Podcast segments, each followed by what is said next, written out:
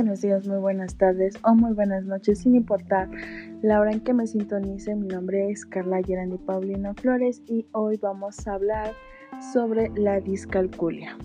Pero antes de empezar, quiero decirles que muchos niños tienen dificultades con las matemáticas, pero en algunas dificultades van más allá de una frustración. Si los problemas matemáticos de tu hijo son serios, y persistentes pueden ser un signo de un trastorno de aprendizaje llamado discalculia. Pero, ¿qué es la discalculia? Pues este es un término usado para describir discapacidades de aprendizaje específicas que afectan la capacidad de un niño para comprender, aprender y realizar operaciones matemáticas y basadas en números. ¿Qué tan común es? Aunque las investigaciones sobre la prevalencia es limitada, se estima que entre el 5 y el 7% de los niños de edad escolar primaria pueden tener discalculia. En la actualidad también se cree que la discalculia se produce en ambos géneros por igual. ¿Son todas las dificultades matemáticas causadas por la discalculia? Em, no todas, pero sin embargo las dificultades en las clases de matemáticas, incluso las serias, son causadas por discalculia los trastornos como la dislexia y el procesamiento visual, el auditivo y el TDAH. Y otros también pueden afectar la capacidad del niño para cumplir con las expectativas al completar los problemas matemáticos. Si es posible que los niños tienen discalculia, también tengan otras discapacidades de aprendizaje. Muchos de ellos las tienen. Pero, ¿qué debemos de observar? Un niño pequeño con discalculia puede tener dificultad para reconocer números, retrasarse en aprender a contar, tener dificultad para contar los símbolos numéricos con sus palabras correspondientes. Mm, también tener dificultades para reconocer patrones y poner las cosas en orden. Perder el hilo mientras cuenta y necesitar ayuda visuales como los dedos para ayudarse a contar. Y a medida que las matemáticas se convierten en una parte importante del día escolar, los niños con discalculia probablemente tienen dificultades significativas para aprender funciones matemáticas, básicamente como sumas, restas, tablas de multiplicar y más. Son incapaces de comprender los conceptos detrás de los problemas, de las palabras, y otros cálculos matemáticos no numéricos. Tienen dificultad para estimar cuánto tiempo llevará completar una tarea. Exhiben dificultades con tareas y exámenes de matemáticas. Tienen restos para mantenerse al nivel de grado en matemáticas. Pues tienen dificultades para procesar ideas visuales espaciales como gráficos y tablas. El impacto de la discalculia no se detiene cuando determina la clase de matemáticas, pues este trastorno también puede afectar a los niños fuera de la escuela.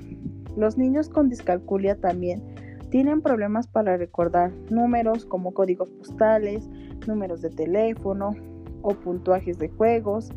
Tienen retos con cuestiones de dinero, como calcular cuánto es el cambio, contar facturas, calcular una propina y dividir la cuenta, estimar cuánto costará o algo así.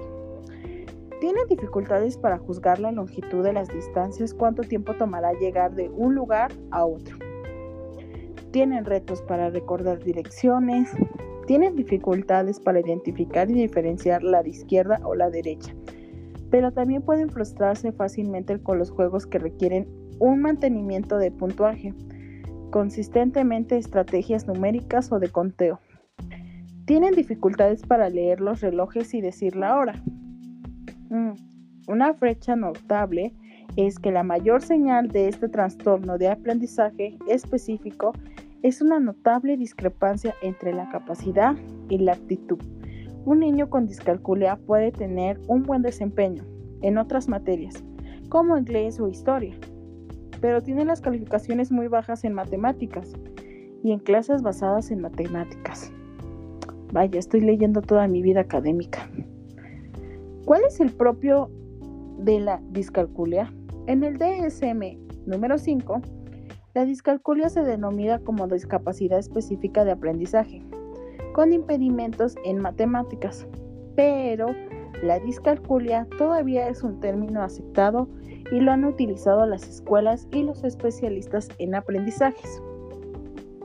¿Cómo se diagnostica la discalculia? Más aparte de sentirte identificada con todos los síntomas que ya he mencionado, eh, también es importante que debamos explicarnos y acudir con un especialista, pues no existe una prueba específica para la discalculia. Tomar los siguientes pasos puede ayudarnos a obtener la ayuda y las acomodaciones que necesita un niño.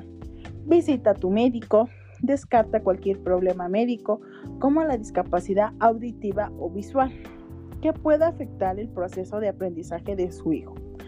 Consulte con un maestro, Pídele al maestro de matemáticas de su hijo que anote las áreas en las que más tiene problemas y cualquier estrategia que lo ayude. Pregunte sobre otras áreas. Se estima que la mitad de los niños con discalculia también tienen otro problema de aprendizaje. Comprender el perfil de aprendizaje completo de su hijo lo ayudará a abordar las necesidades. Pero sin embargo, y repito, Consultar a un especialista una vez que haya terminado el trabajo de base y haber recabido todos los datos ya mencionados. Hablar con un profesional de aprendizaje que pueda evaluar al niño y le brinde comentarios específicos y de cómo ayudarle. Bueno, eso ha sido todo hoy y por favor tómenle la importancia a estas cosas. Pues sin embargo, muchos niños pasan por estas situaciones y no son diagnosticadas hasta que es demasiado tarde. La dislexia es uno de los problemas más grandes junto con la discalculia, ya que se cree que todavía los niños solo lo hacen porque no tienen ganas de aprender. Pero, ¿realmente su hijo no tiene ganas de aprender o realmente está pasando por discalculia? No lo sé, síganme sintonizando en la siguiente cápsula. Hasta la próxima.